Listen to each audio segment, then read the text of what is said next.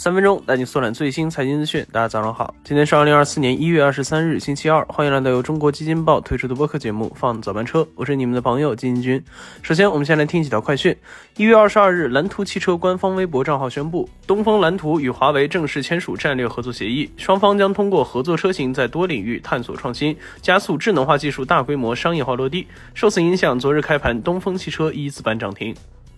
近日，美国机器人初创公司 Figure 表示，其已与汽车制造商宝马签署了一项合作协议，将在宝马的美国斯帕坦堡工厂部署人形机器人。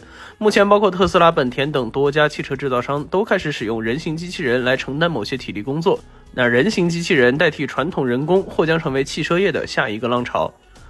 据财联社报道，OpenAI 创始人兼 CEO Sam Altman 正在寻求为一家芯片企业筹集巨额资金，规模或将达到数百亿美元。他的目标是利用这些资金建立一个生产 AI 芯片的工厂网络。在 AGI 时代，芯片会供不应求。奥特曼现在非常担心，随着 AI 技术的日益普及，现有的芯片供应将无法满足其大规模部署的需求。好，快讯之后呢？今天咱来聊一聊最近爆火的跨境 ETF。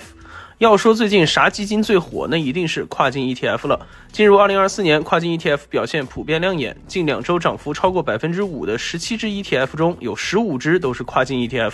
而昨天一天，美国五零 ETF 一度拉升，涨超百分之八，创上市新高。印度基金 LOF 涨超百分之三，其余多只跨境 ETF 均涨超百分之一。那这样的火爆行情还会持续吗？咱先来看看这几只跨境 ETF 主要是啥。从近两周的涨幅来看。日经、纳斯达克一百、纳斯达克科技相关的 ETF 位居前列。受益于最近日本的狂飙行情，日经 ETF 近两周涨幅高达百分之十二点三幺，而紧随其后的纳指科技 ETF 上涨百分之十点三。后面多只跨境 ETF 也都获得了不少的涨幅。而从资金面来看，跨境 ETF 也成为了近期杠杆资金的重点加仓方向。近两周，部分跨境 ETF 获得了融资客从一亿至两亿多不等的资金加仓。同时，其余跨境 ETF 也被杠杆资金重点关注。在跨境 ETF 的持续火爆下，我们更应该保持谨慎。近年来，在多种新机制和多种新产品加速发展的背景下，我们境内投资者向全球其他市场布局的趋势越发明显。由于跟踪标的的稳定上涨，不少跨境 ETF 净值显现出较强的赚钱效应。这在近期印度、日本等市场上涨行情中表现得较为明显。然而，在市场火热之时，必然会出现跟风，甚至演化为快进快出、追涨杀跌的炒作行为。一旦某类基金赚钱效应成为焦点，短时间内就会引来大量的申购，这就给具有信息优势的游资提供了投机套利空间。那就比如说某只市值不足八亿元的 ETF，在一月十六号成交金额逼近四十八亿元，盘中涨幅一度超过百分之九，却在尾盘跳水，当日收跌百分之四点二七。尽管基金公司一直在提示溢价风险，但也挡不住很多盲目跟风入场的投资者，最后被一波带走。很多投资跨境 ETF 的朋友可能会觉得，投的都是海外市场，信息披露频率高，内容全，时效性强，流动风险更低。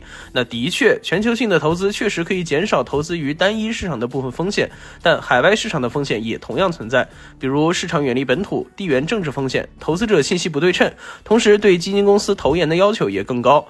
无论是跨境 ETF 还是本土基金产品，最后投资投的还都是价值本源。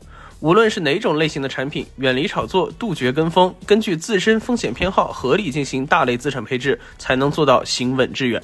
好，以上就是我们今天放早班车的全部内容，感谢您的收听。喜欢我们节目的朋友可以点点订阅，点个赞。我们明天同一时间不见不散。